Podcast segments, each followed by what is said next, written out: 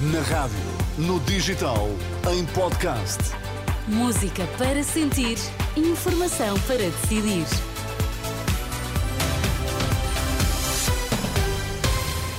Notícias na Renascença, para já os títulos em destaque.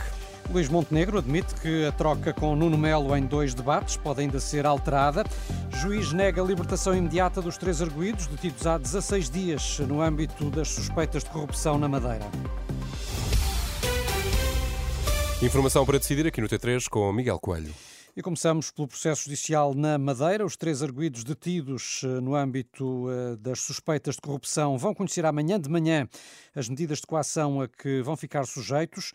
O interrogatório a Pedro Calado, presidente, ex-presidente da Câmara do Funchal, só terminou hoje, antes da pausa para almoço, e ao fim de 16 dias de detenção para interrogatório, os advogados eh, juntaram-se e apresentaram um requerimento a pedir a libertação imediata dos arguídos.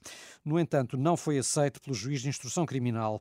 Paulo Sai Cunha diz que este processo não tem paralelo na história e admite que estão a ser postos em causa direitos fundamentais. Vai ser uma decisão histórica, porque me parece que batemos os recordes da detenção numa situação desta natureza e, portanto, isso com certeza que dará origem a um caso de estudo, se calhar até em instâncias internacionais, porque, como sabem, há muitas organizações que se preocupam com os direitos humanos eh, e com o respeito pelos instrumentos internacionais dos direitos humanos e que com certeza vão olhar com muita atenção. Estão em causa os direitos humanos para... neste momento?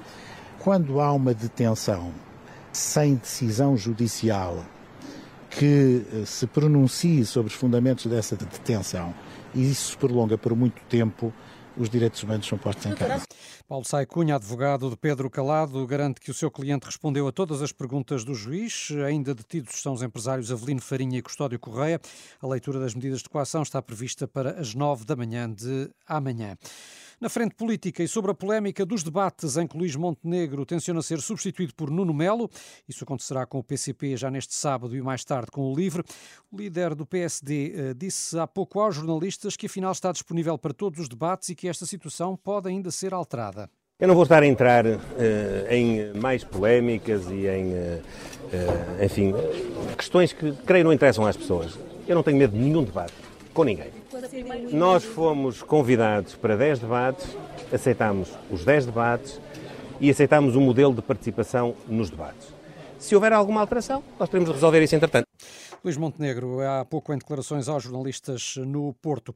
O abandono escolar aumentou por causa dos anos atípicos de 2021 e 22, anos de pandemia e com ensino à distância. É a explicação do Ministério da Educação para os números divulgados hoje pelo INE.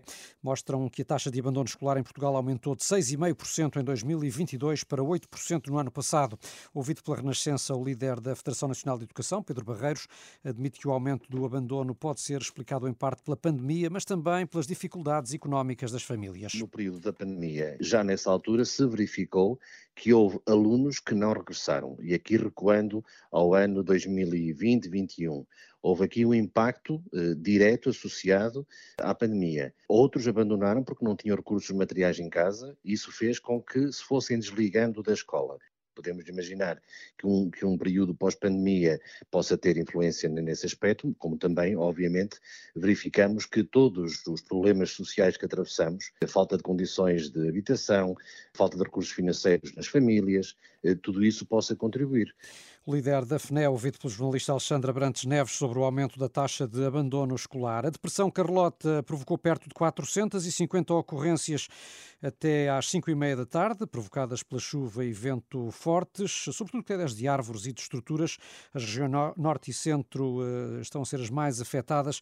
No entanto, não há notícia, segundo a Proteção Civil, de danos pessoais. O governo aprovou as medidas para fazer face à seca no Algarve, mas um, se ouviram, ouviram-se reações de desagrado por parte de agentes do setor agrícola. As medidas aprovadas hoje em Conselho de Ministros não deixam os agricultores do Algarve satisfeitos, em especial no Sotavento, entre Faro e Vila Real de Santo António, onde os cortes no abastecimento de água são muito superiores aos 25% anunciados pelo Ministro do Ambiente para a Agricultura Algarvia. É o que explica Macário Correia, o Presidente da Associação de Regantes do Sotavento. Os 25% escondem uma realidade diferente. No Sotavento, os cortes são de 50% a 70%, não são de 25%. Quando se pega no universo geográfico global, a percentagem diminui. se se juntasse o Algarve com o Alentejo, falaríamos de 1% de reduções, mas falarmos do Sotavento Algarvio, falamos de 50% a 70%, que é diferente. E esse é que é o problema, que são milhares de hectares de regadio, que se não chover consideravelmente nos próximos dias, estão em risco. Macário Correia, ouvido pelo jornalista João Mira Godinho, tem agora esperança de que o novo governo, que sai das eleições de março, tome medidas diferentes das agora assumidas. Na resolução aprovada hoje em Conselho de Ministros, o governo reconhece a situação de alerta na região do Algarve por causa da seca. Entre outras medidas, determina a redução dos consumos e preços mais elevados para quem gaste mais água do que o previsto. Para o setor agrícola é mobilizado um apoio excepcional até 100 milhões de euros por ano em 2024 e 2025. Na mesma reunião, o governo aprovou os apoios aos agricultores que têm estado em protesto desde a passada semana em vários pontos do país, no montante de 320 milhões de euros, não só para enfrentar os efeitos da seca, mas também da subida dos custos de produção. E nesta edição das sete, como é habitual à quinta-feira, temos o comentário do economista João César das Neves. Professor, boa tarde. Olá, boa tarde. Temos assistido a protestos dos agricultores em Portugal e noutros países europeus. Hum, o que é que estará na origem deste mal-estar dos produtores um pouco por toda a Europa? Bem, é, enfim, o elemento central pode-se dizer que é o aquecimento global e as medidas ambientais que afetam os agricultores e mostram um bocadinho como é difícil depois na prática aplicar as medidas que se pretendem para resolver o problema. O problema ambiental é um problema a longo prazo e as medidas são imediatas e as pessoas protestam, não é? Por outro lado, enfim, a agricultura, a agricultura está mal habituada porque há muito tempo, há muitas décadas, que vive próxima da política, envolvida com subsídios, envolvida com apoios e, portanto, habituou-se a um certo tipo de coisa que os outros setores não têm. E por isso qualquer, enfim, qualquer problema que tenham, vêm para a rua, cortam as estradas, fazem dessas manifestações, que os outros setores fizessem, o país morria, nem parava.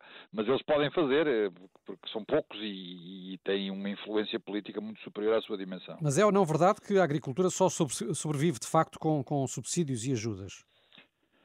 A agricultura pode subsistir sem subsídios e ajudas. Essa seria diferente da que é. Eh, e, e, provavelmente seria mais rentável, seria possível, não é? Agora, como os subsídios e as ajudas estão lá, a agricultura ajusta-se, não é? Portanto, eh, essa pergunta é uma pergunta que não pode ser feita porque eles estão lá, os subsídios estão lá há muito tempo, há muitos anos que estão lá há muitas décadas que estão lá. E, portanto, enfim, os agricultores naturalmente ajustam-se e não, e não, foi, não produzem aquilo que deviam produzir, produzem aquilo que dá dinheiro, os subsídios. Portanto, é claro que se não tivéssemos subsídios, seria uma agricultura diferente, não desapareceria certamente, mas seria diferente que é. Em Portugal, pode dizer-se que o setor agrícola é especialmente débil? Eh, será, apesar de tudo, um setor viável? Eu acho que é viável. O nosso, o nosso setor não está adaptado às condições da política agrícola comum para a Europa, que foi pensada para os franceses, foi pensada para outros países maiores. Não é? E nós temos uma estrutura agrícola que é diferente dessa. Portanto, sempre protestámos contra a PAC por causa disso. Uh, agora, uh, ajustámos também nós e, portanto, temos, sabemos há muito tempo lidar com estes assuntos e, portanto, os agricultores são especialistas nessa matéria, sabem? São, são especialistas em cultivar a terra e também são especialistas em lidar com, com os regulamentos, com, os, com os, os, subsídios, com os apoios, que há muito tempo que eles sabem como é que fazem e, portanto, uh, não, são, não são inviáveis mas quer dizer, não, não penso que seja politicamente concebível que nas próximas décadas vai desaparecer estes subsídios ou vai mudar o regulamento. Vai ser diferente, ligeiramente diferente, mas vai ser estruturalmente a mesma coisa. Obrigado, professor João César das Neves, pelo seu comentário desta semana. Até à próxima quinta-feira.